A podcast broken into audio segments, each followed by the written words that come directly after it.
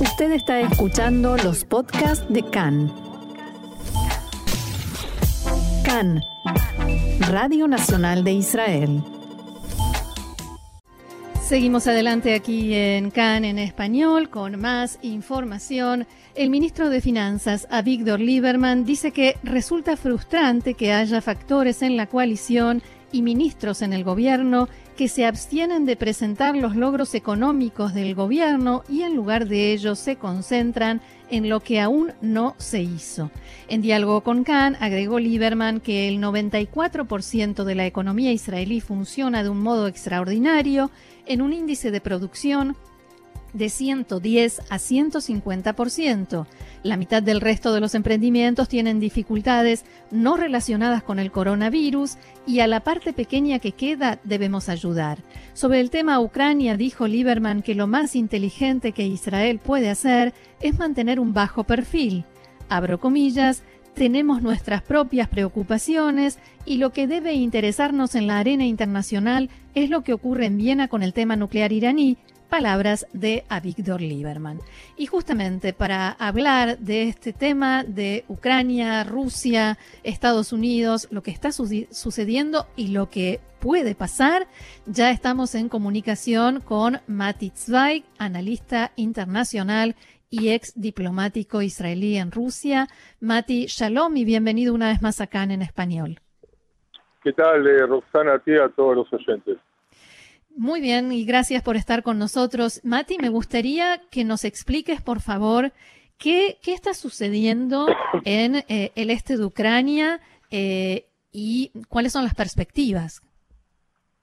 Bueno, forma constante, eh, ambas partes tienen su narrativa, ¿verdad? O sea, tanto del lado ucraniano como Biden, todo el tiempo dicen que los rusos están buscando un pretexto para poder atacar, y ese pretexto sería que desde esas zonas eh, con pretensiones independentistas o prorrusas, que son Donetsk y Lugansk, eh, ellos dicen que los atacan, los ucranianos dicen que los están provocando, atacando desde allí, incluso desde la frontera con Rusia, entonces nadie sabe exactamente cuál es la narrativa que es verdad, aunque uno supone por la lógica que Ucrania no va a atacar justamente cuando tiene 150 mil soldados artillería, tropas eh, y todo lo que tiene Rusia en sus hmm. alrededores esperando para atacar.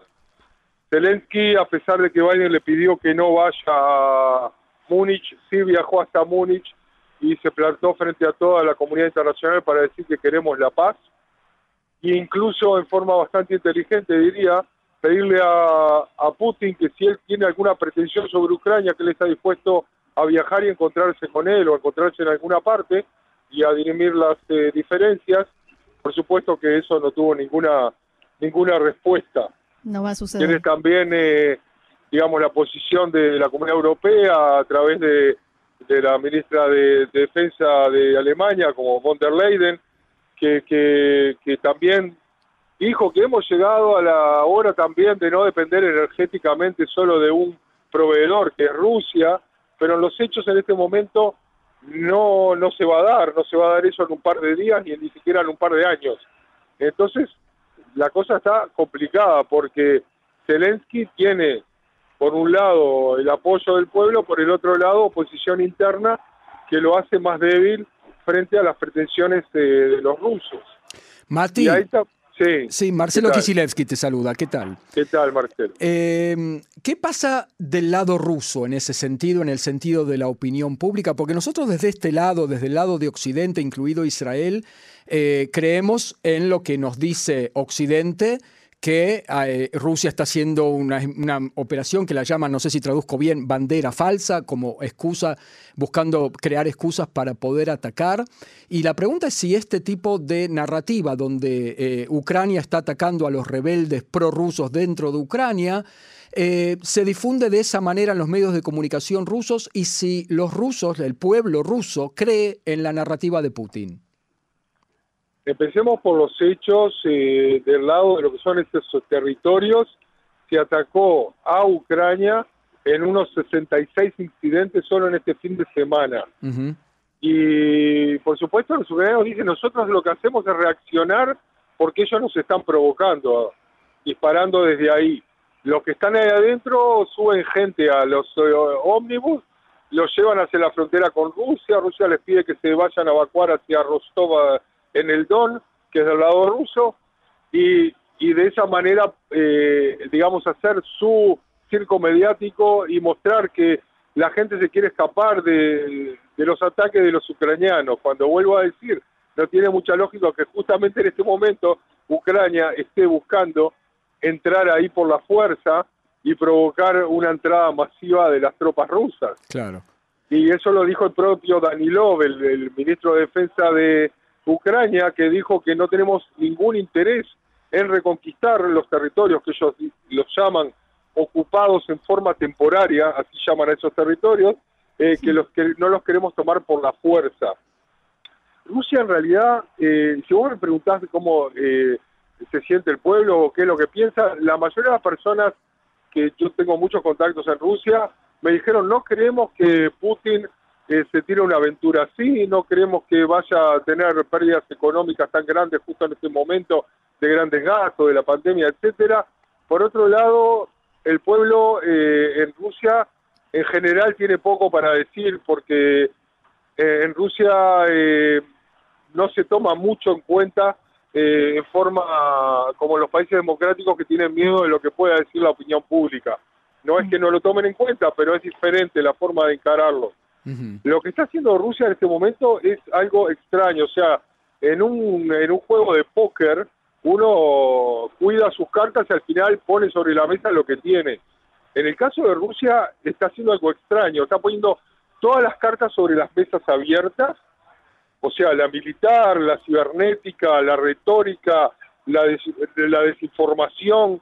Que Las se hace con- estratagemas. las estratagemas con las películas de gente que está Sí. eh, llorando y se resulta que son películas de hace cuatro años atrás, etcétera, todo lo que ellos saben hacer y justamente la única carta que es la diplomática la esconde y no dice nada fuera de decir nosotros no realmente queremos eh, invadir a menos que es lo que no están diciendo. Sí.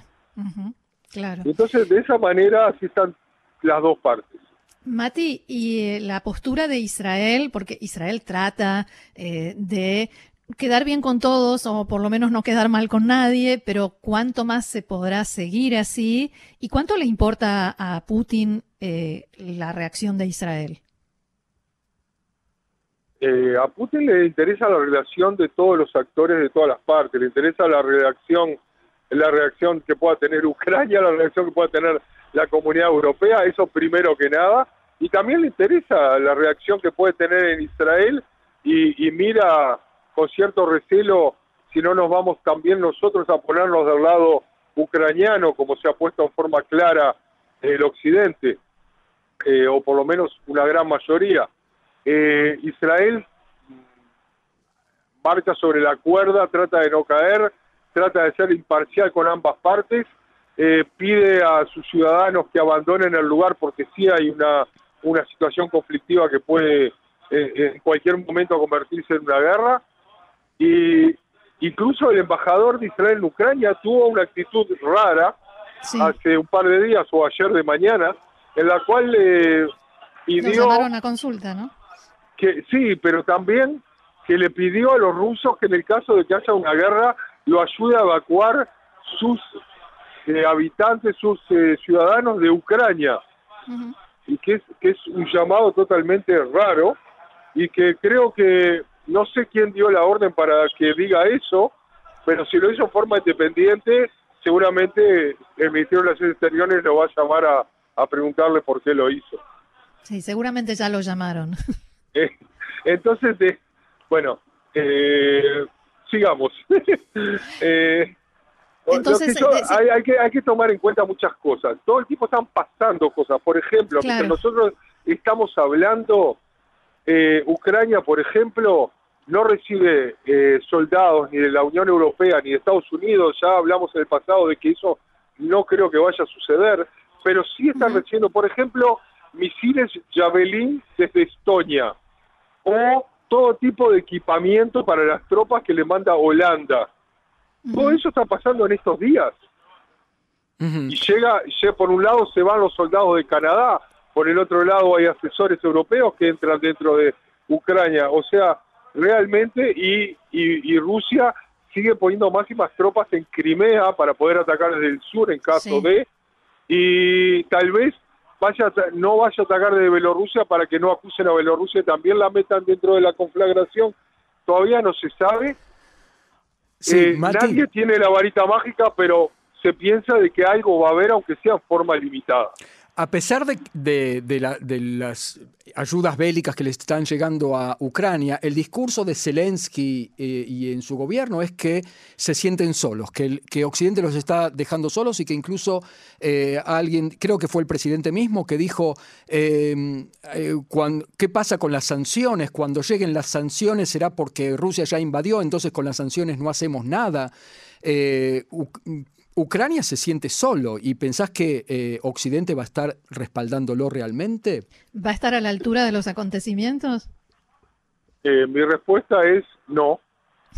y eso lo demuestra la historia y, y, la forma de comportarse de Zelensky nos recuerda demasiado, exactamente uno por uno, la forma de comportarse de Saakashvili en Georgia en el 2008, en el cual dijo, eh, nosotros queremos esto y queremos lo otro y el occidente nos va a ayudar y ya sabemos cómo lo ayudó, en nada. O sea, y Rusia atacó, se quedó con varias provincias de Osetia, etcétera, otros lugares de, de, Georgia, en el norte y en el este, en el occidente de Georgia, eh, que hasta hoy en día son parte de Rusia, se podría decir. Atacó dentro del país, atacó Tbilisi, destrozó un montón de cosas, mató cientos de personas y luego Saakashvili no solo que no quedó nada, sino que se tuvo que ir como presidente, incluso fue algo ilógico que nunca vi en mi vida, que se fue a trabajar como asesor y hasta como gobernador en una provincia en Ucrania. O sea, cosas que uno nunca vio y que pasan solo en esos países. O sea que tiene razón el presidente ucraniano en llorar, digamos así, entre comillas. Claro, porque él, él está viendo que se está repitiendo el mismo escenario que se dio en cual Georgia quería, eh, pensaba que el occidente lo iba a ayudar y si, se, si iba a decir que quiere ir a la OTAN, y así le fue. Y, parecería que a menos que Rusia haga algo loco como tratar de conquistar todo el país ucraniano y no solo la provincia del este, lo, lo triste de todo esto es que parece una reedición de la forma de comportarse de los poderes en 1938 en Múnich. Es mm. decir, démosle a Hitler los sudetes porque así se va a tranquilizar. Démosle a Putin la provincia del este porque tal vez ahí se termine el asunto. Y de repente, desde el punto de vista de Putin, él tiene razón, entre comillas, de querer provincias que son prorrusas y que no quieren pasarse a Occidente, pero así estamos. Bien, Mati, se nos termina el programa. Seguramente te vamos a volver a llamar porque este tema va a seguir siendo tema.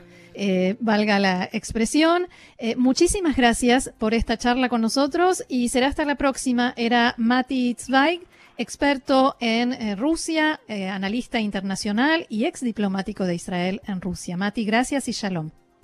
Gracias y shalom a ustedes.